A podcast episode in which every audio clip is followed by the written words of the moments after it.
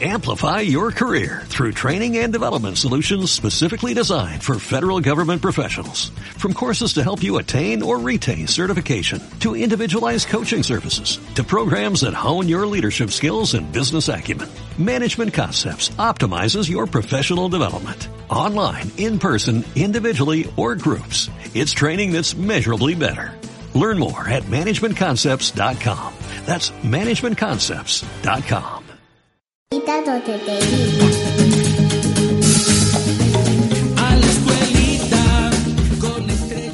Bueno, mi niña, por fin hoy vas a regresar a la escuela. Yo no quiero ir a la escuela. Pero ¿qué dices? Allá están tus amigos, tus profes, ellos te quieren mucho y es un espacio seguro. No tengo ganas de ir, papá. Lo que tú no sabes es que no me siento segura en mi escuela.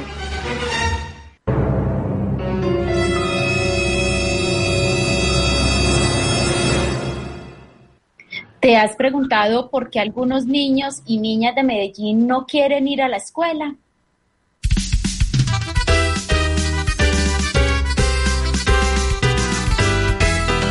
La de vuelta.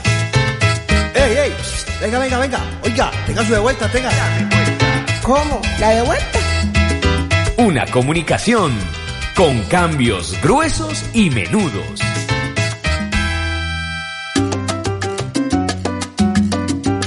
Damos la bienvenida al noticiero La de Vuelta de la emisora comunitaria La Esquina Radio, un noticiero para tejer puentes de interlocución entre la sociedad civil y la institucionalidad. Hoy continuamos en el noticiero La de Vuelta escuchando a los niños y las niñas de la ciudad de Medellín. Sus historias y voces nos plantean algunos interrogantes sobre cuándo se sienten seguros y cuándo no en sus, en sus espacios vitales de socialización. Y en el día de hoy nos invitan a preguntarnos por la escuela. Para conocer más sobre este tema y el desarrollo de las historias que son noticia, les invitamos a escuchar nuestros titulares al derecho. Titulares al derecho.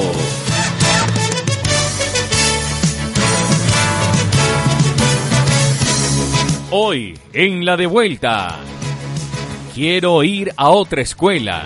En ¡Ey, mi de vuelta! La tarea para la escuela es generar espacios seguros para los niños y las niñas, en la gruesa y la menuda. Estos serán los temas que estaremos desarrollando en esta emisión de La de Vuelta, de la esquina Radio 101.4 FM.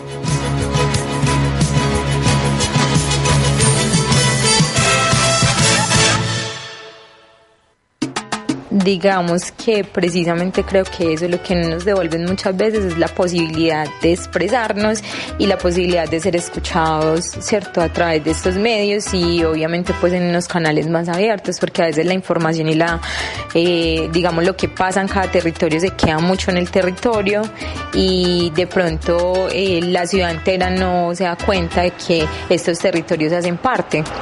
Entonces también yo creo que se nos debe un poco el escuchar qué pasa dentro de estos territorios que están un poco en la periferia de la ciudad, pero que pertenecen realmente a la ciudad.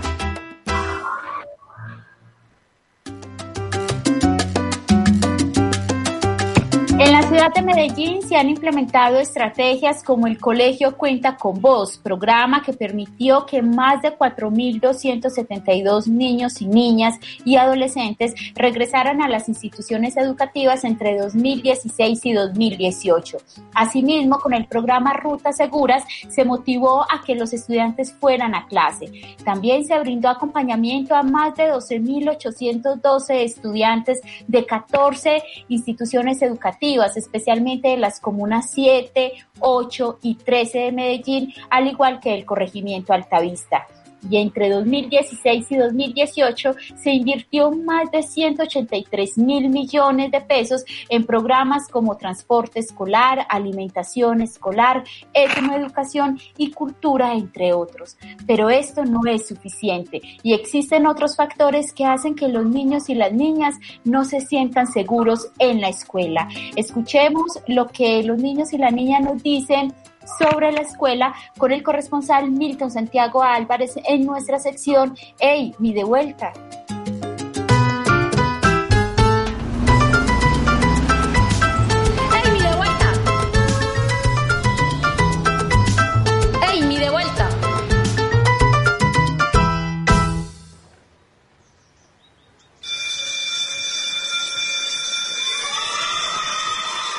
A veces como padre de familia no somos conscientes de los riesgos y la inseguridad que pueden manifestar algunos niños y niñas, nuestros hijos, cuando eh, están en el entorno escolar. Entonces son diferentes las situaciones a las que ellos se enfrentan, sobre todo cuando están haciendo la transición de pasar de la etapa de buen comienzo a la regularización escolar, entrar al preescolar, como nos manifiesta Saray López del Corregimiento La Loma en la siguiente nota. Buenos días, buenos días, bienvenidos, bienvenidos a la escuela. Yo me llamo Saray López Paniagua y vivo en La Loma. Y esta es mi carta de reconciliación.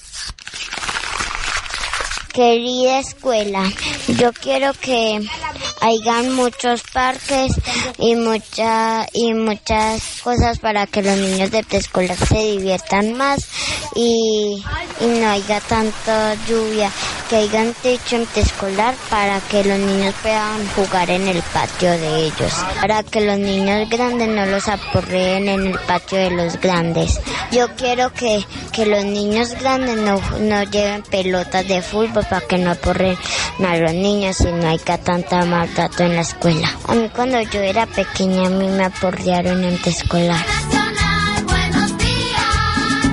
Si hubiera un techo en preescolar sería muy bonito porque los niños de preescolar se pudieran divertir, pudieran jugar y en el parque de preescolar también que hubiera para que jugaran, eh, se divirtieran con nosotros y pudieran ser alegres. Mariana Buritica invita a los niños y niñas de Medellín para que no hagan más bullying. Ella guarda la esperanza que en la nueva institución educativa no sufrir las consecuencias del bullying. Mi nombre es Mariana Buritica Ospina, tengo 8 años y lo que más me gustaba de la escuela era el descanso y en el descanso estaba en el club de lectura. En el descanso también lo que hacía jugar con mis amiguitas o con los niños fútbol. Ah, yo pienso que el bullying no debería existir más en ningún colegio. A mí no me gustan cuando se burlan de mí o me pegan.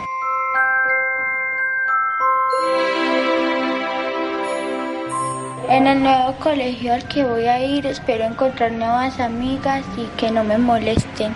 Un consejo para todos los niños de Medellín que se deben cuidar y que no hagan más bullying. Y para cerrar estos testimonios de los niños y niñas, una niña nos regala este cuento sobre su amiguito Julián, el cual encontró un lugar especial en la Escuela de los Sueños. Escuchémosla. Había una vez una escuela llamada Los Sueños. En esa escuela estaban todos los niños de Medellín. Allá todo el mundo jugaba y reía. No habían profesores regañones, sino que habían profesores muy alegres y muy respetuosos con los niños y las niñas.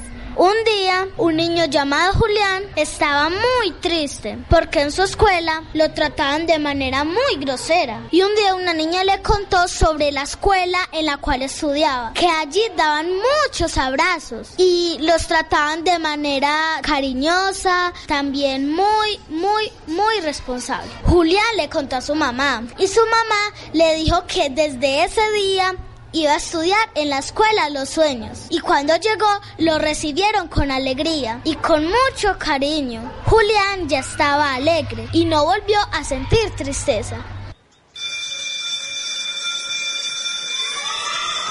Cuentos e historias de los niños y niñas de Medellín, invitándonos a reflexionar sobre la necesidad de generar espacios más seguros en sus entornos escolares. Soy Milton Santiago Álvarez y los niños y niñas en edad escolar de la ciudad de Medellín exigen su devuelta.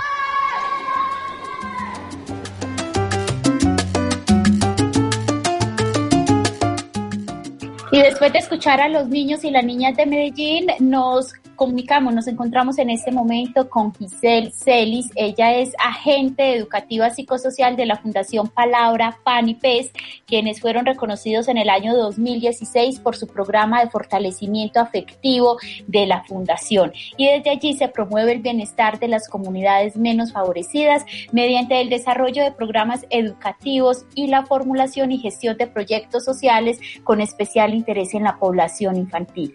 Giselle Celis está hoy con nosotros para conversar por qué los niños y las niñas de primera infancia no se sienten seguros en sus entornos educativos y cuáles son los riesgos que enfrentan. Giselle, bienvenida a la de vuelta y gracias por escuchar hoy a los niños y las niñas. Hola, muchísimas gracias por la invitación y para conversar de este tema que es tan importante que, que muchas personas se pregunten por qué los niños no quieren ir a sus escuelas. Giselle, escuchábamos a Sarai en Amy de vuelta que ella empezaba con una eh, palabra que me parece supremamente potente para iniciar esta conversación y es que ella decía que se quiere reconciliar con la escuela y nos explicaba por qué. Cuando hablamos de reconciliación es porque hay una relación que se ha fracturado, que ha estado en problemas. Eh, ¿Ocurre eso hoy con, eh, en esa relación de los niños y las niñas con la escuela? ¿Hay allí una relación que está fracturada? Claro, yo diría que sí, se fractura muchas veces al encontrarse entornos que, como lo, mencionaba ella, no les ofrecen las, digamos, lo que ellos esperaban, ¿cierto?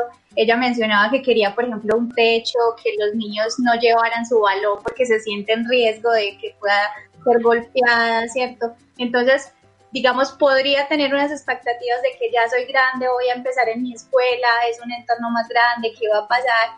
Y llega a un entorno donde de pronto no le ofrecen las mejores condiciones, no es, digamos, el centro de la atención, sino que es una más de muchísima cantidad de niños. Y fuera de eso, en el proceso de socialización con sus pares puede encontrar también dificultades, ¿cierto? De pronto no recibe el mejor trato eh, de sus compañeros, entonces se generan fracturas y es muy bonito lo que ella menciona de querer esa reconciliación con unos, con unos, digamos, eh, solicitudes que ella hace ahí en la conversación. Giselle, precisamente entre esas solicitudes se encontraba el del mejoramiento de eh, esa planta física del centro educativo. Si bien en Medellín se ha avanzado en contar con centros educativos más adecuados y de mejor calidad, ¿aún hace falta allí o cómo podríamos entender lo que eh, Saray nos menciona y si eso se convierte entonces o no en un factor de riesgo para los niños y las niñas? Yo creo que como ella lo mencionaba, es un factor de riesgo especialmente para los niños más pequeños. Digamos, para los, para los más grandes es un entorno al que pueden adaptarse un poquito más. Pero para los niños más pequeños, encontrar en un espacio de condiciones mínimas de seguridad puede ser un poco abrumador, ¿cierto? Eh, y especialmente en ese proceso que ellos vienen de, de centros infantiles, eh, jardines infantiles, que les ofrecen como todo, absolutamente todo para ellos, donde hay juego, donde hay ambientes eh, con los que pueden interactuar. Y, y, digamos, todavía falta mucho en ese proceso de, de esa transición, ¿cierto? De que los niños puedan llegar a un lugar donde sí se sientan seguros en, en ese nuevo entorno que obviamente para ellos es abrumador sentirse en, tantos peligros como el ambiente tan amplio y, y, a, la vez no, no sentir como esa seguridad de que este es mi parque y los grandes no se meten acá, ¿cierto? Como esas condiciones. Desde la experiencia de la Fundación Palabra, Pez, ¿cuáles son, eh, digamos, mm, esas zonas en nuestra ciudad donde todavía es necesario generar eh, esa seguridad desde la escuela, pero a través de tener unos planteles educativos, digamos, más, más adecuados, sobre todo para los niños que están en transición, como escuchábamos? Sí, yo creo que todavía falta y especialmente pues en la, en la educación pública, ¿cierto? Que, no se tiene como mucho en cuenta ese factor, sino que queremos desde introducir a los niños al conocimiento como tal, entonces ya hay que aprender las letras, los números, cierto conocimiento, conocimiento y conocimiento, y nos olvidamos que ellos vienen de un, de un tema donde todo es mediado por el juego, donde todo es mediado por los intereses y necesidades, ¿cierto? Entonces está Algunos implementan que la decoración en el preescolar, ¿cierto? Los muñequitos y al- algo muy así familiar para ellos, pero es eso todo el año, ¿cierto? Entonces la misma decoración todo el año, eh, los espacios no son los más, digamos, a menos para ellos y obviamente hay muchas cuestiones de infraestructura que especialmente se evidencian en las zonas más vulnerables donde, donde hay un daño o una silla mala y esa silla se, se queda ahí mucho tiempo, ¿cierto? No hay como un arreglo inmediato, puede suceder. ¿Qué hace falta allí entonces para que eh, se garanticen estas condiciones desde lo físico, Giselle? Yo digo que hace falta pensar más como en lo que necesitan realmente los niños, ¿cierto? Los niños necesitan encontrar un lugar seguro y necesitan en- encontrarse eh, con ambientes que les permitan a ellos continuar con su proceso de desarrollo, que no solamente es adquirir conocimientos con una persona que se sienta al frente.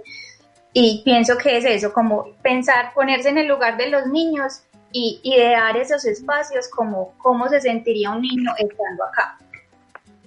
Otra de las em, situaciones que escuchábamos que los niños y las niñas referenciaban en sus historias es el bullying, ¿cierto? Eh, ¿Qué falta hoy implementar en los centros educativos, digamos, para atender esta situación problemática que hace que la escuela o que las instituciones educativas no sean seguras para los niños y las niñas? Bueno, en cuanto al bullying, también es un proceso que viene muy desde la familia. Nosotros en primera infancia trabajamos mucho el tema del respeto por el otro y trabajamos mucho en esa, precisamente en ese vínculo que tenemos con la familia, eh, de vincular a la familia al entorno, ¿cierto? Al entorno educativo para articularnos y mirar qué está pasando de- detrás de ese niño o niña que le está pegando al otro, ¿cierto? Que lo mordió, ¿cierto? Si es algo reiterativo, qué está pasando detrás, porque detrás de cada comportamiento hay, hay una razón, hay una causa, ¿cierto?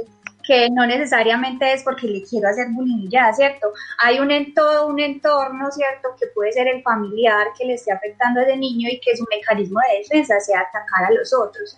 Entonces, pensar en cómo articular la familia también a la escuela de una manera efectiva eh, y pensar en hacer un, al, digamos, algo con ese niño o niña, no simplemente mandar la notica a que le pegó o lo está haciendo bullying y ya, y la cuestión se queda en que la familia tome la decisión de qué hacer, sino realmente hacer un proceso de sensibilización y que desde el entorno escolar también se empiece a pensar como en, en el ser, ¿cierto? No solamente dar conocimientos y conocimientos y aprenda eso y aprenda eso, sino qué está pasando con esos niños y niñas.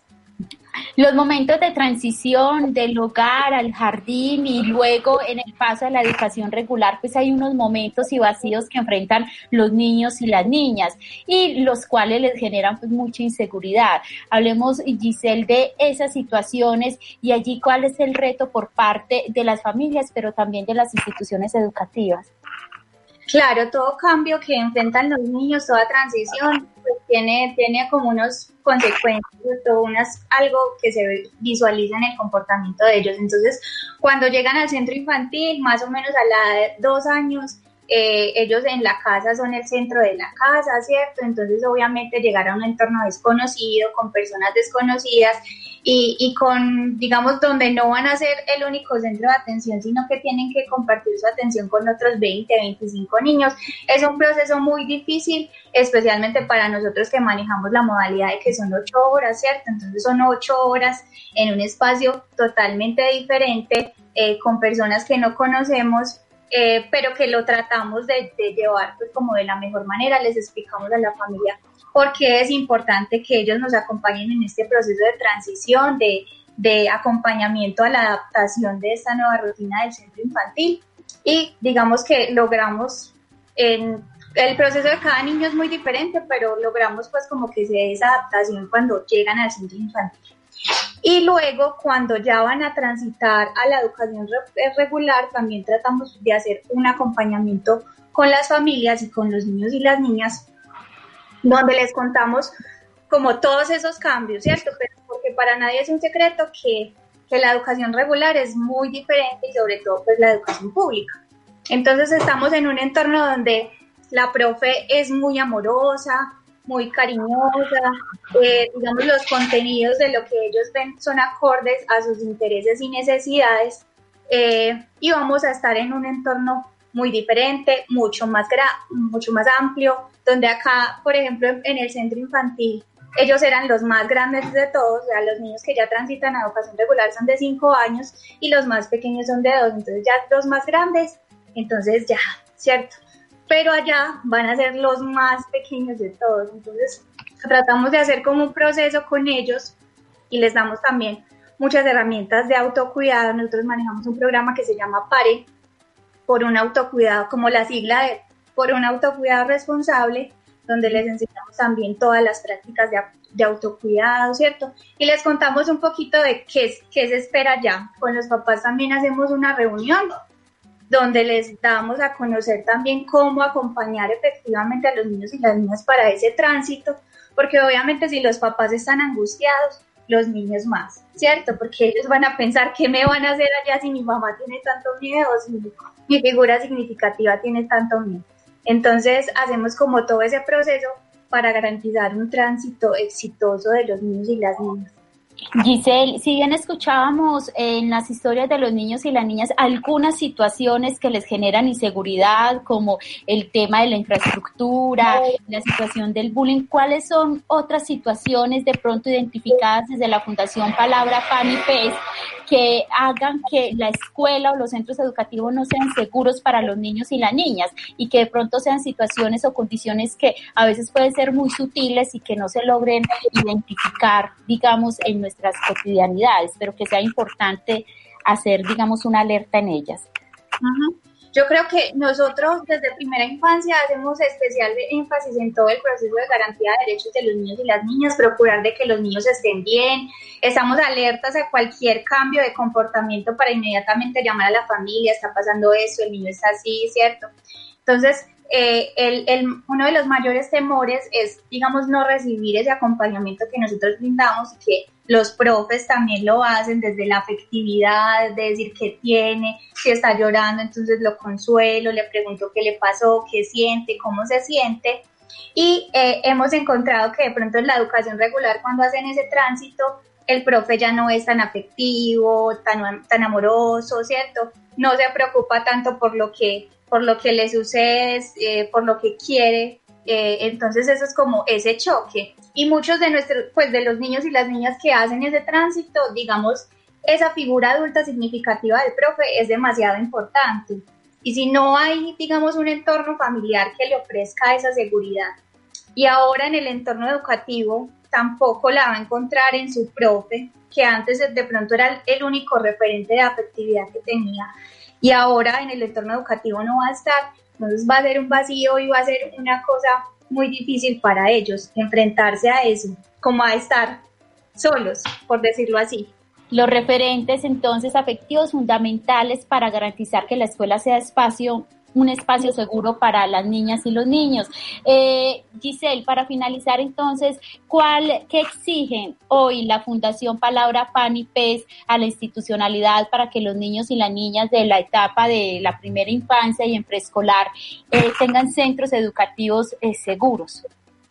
Bueno, yo creo que lo primero es brindar espacios pensados para los niños, ¿cierto? Que ellos en el espacio, dentro de las nuevas paredes que están viendo, dentro del nuevo territorio, se sientan seguros de, de, estar allí, de se sientan cómodos, crean que es un espacio y un ambiente ameno para ellos. Y lo segundo es eh, lo que te decía de que, de que si hay, digamos, a veces hay muchos niños, gran cantidad de niños para una sola persona, entonces a una sola persona le, le queda muy difícil generar vínculos con todos, generar relaciones de confianza con todos eh, y estar pendiente de los comportamientos si, si alguno cambió o no. Realmente le queda muy difícil. Entonces sería como apoyar ese proceso con más profesionales que, que, brinden ese acompañamiento que es a veces tan difícil para estos niños y niñas que vienen de los centros infantiles y jardines infantiles, que están acostumbrados a otro tipo de cosas. Entonces apoyar ese proceso con más profesionales para que ellos puedan hacer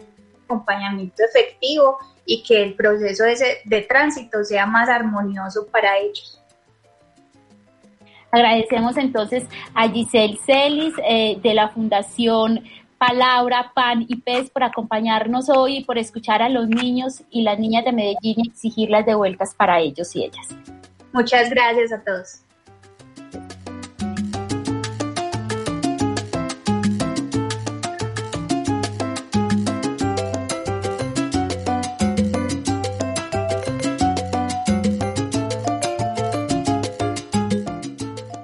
Los centros educativos deben ser entornos seguros y saludables en los que los niños y jóvenes puedan desarrollarse plenamente. Para lograrlo es necesario que la administración educativa, los profesionales que trabajan a diario en los centros y la comunidad educativa en general se impliquen activamente mediante el desarrollo de políticas escolares saludables, garantizando la existencia de entornos físicos adecuados y la creación de un ambiente de bienestar emocional y social positivo.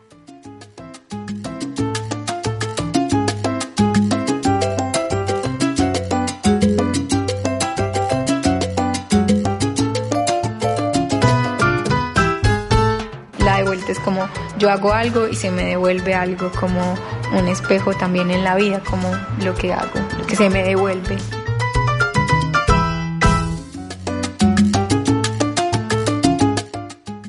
Y hoy en la entrega de la gruesa y la menuda sacamos la escuela al tablero para ver qué tan seguro es este espacio para los niños y las niñas. El informe con nuestro corresponsal Juan Diego Torres.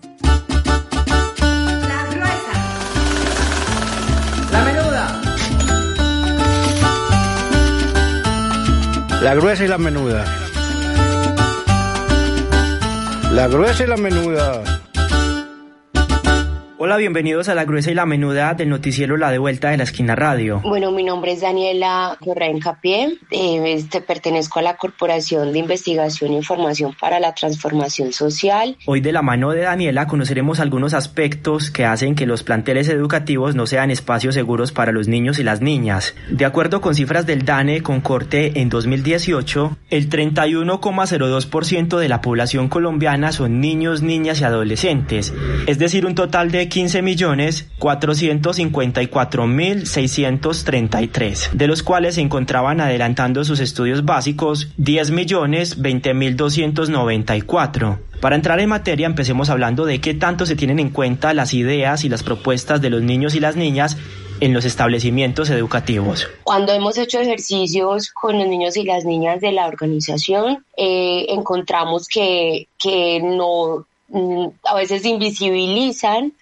la voz y el protagonismo que tienen niños y niñas para defender sus ideas o sus opiniones. O sea que si la niña eh, tiene alguna, algún aporte o si tiene algún conflicto o si tiene digamos, alguna situación en la institución, eh, el trámite no está por encima respetar su voz, sino acallarla o invisibilizarla. Algunos métodos que se utilizan en los planteles educativos para corregir las faltas de los niños y las niñas también vulneran sus derechos. Falta de pronto entender que no es solamente ir y llenar a los, a los niños y niñas de información, sino que hay que reconocerles como protagonistas, hay que visibilizar sus voces y reconocer sus derechos. Cuando en las instituciones educativas ponen, digamos, castigos, ¿sí? Por ejemplo, de que no, la disciplina está muy ligada a que no hacen lo que a ellos les parece o a lo que a ellos les gusta.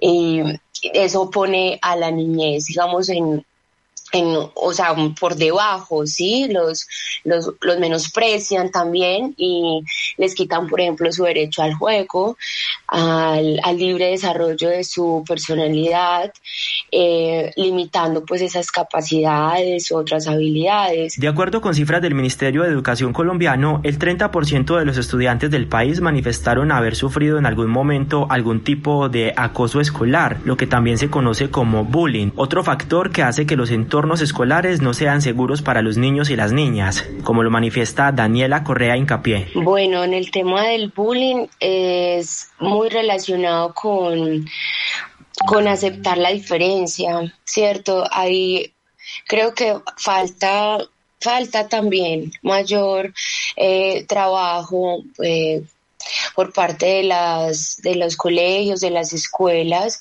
y de un proceso de acompañamiento psicosocial. Durante 2018, la Policía Metropolitana incautó más de 35 mil dosis de estupefacientes en las afueras de los colegios del Valle de Aburrá, lo que se constituye en un alto riesgo para los niños y las niñas en el contexto escolar. Sí hemos conocido casos, digamos, directamente con la niñez de que participan en nuestros procesos, no, pero sí en, las, en otras eh, organizaciones eh, han traído a colación este, estos casos de expendios de droga fuera de las instituciones educativas.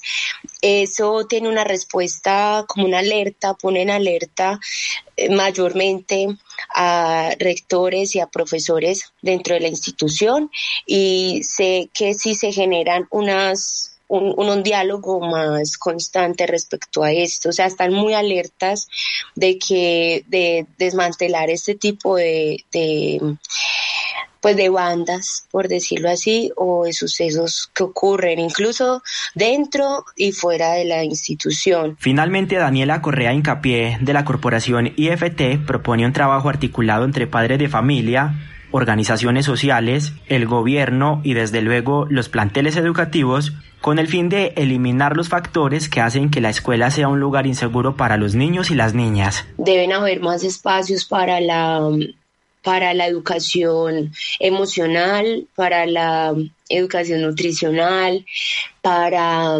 aspectos que pues que realmente los niños y las niñas valoren, ¿sí? Pues tienen que haber como unos ejes transversales en donde familia y organizaciones sociales e instituciones eh, desde la alcaldía misma podamos pues también como acompañar, ¿cierto? Yo a veces creo que tenemos que tener un trabajo muy articulado, muy unido eh, para que eso ocurra. Soy Juan Diego Torres para la gruesa y la menuda del noticiero La de Vuelta de la Esquina Radio.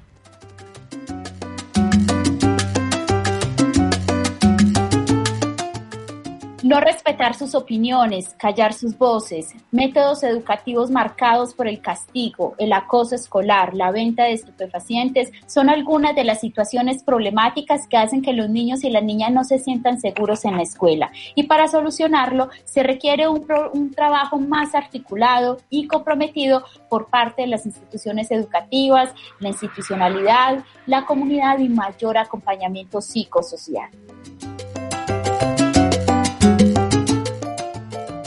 Hoy la de vuelta la exige Giselle Celis de la Fundación Palabra Pan y Pez y exige lo siguiente. Garantizar profesionales que acompañen a los niños y las niñas de primera infancia al proceso de transición a la educación regular y que les permita sentirse más seguros en la escuela a través de líderes afectivos.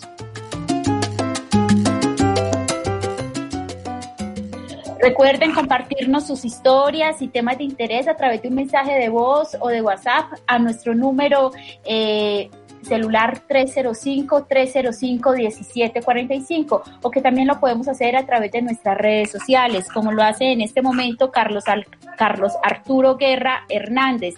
Él nos envía un saludo desde la Unión y lo hace a través del Facebook de la esquina, donde nos pueden encontrar como la esquina radio 101.4 o también en Instagram como arroba la esquina radio.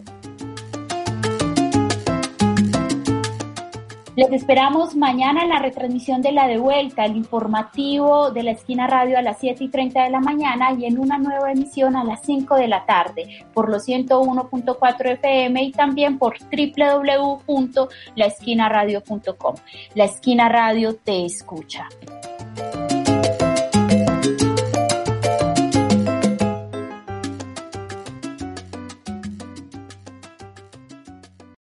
Amplify your career through training and development solutions specifically designed for federal government professionals. From courses to help you attain or retain certification, to individualized coaching services, to programs that hone your leadership skills and business acumen, Management Concepts optimizes your professional development. Online, in person, individually, or groups, it's training that's measurably better.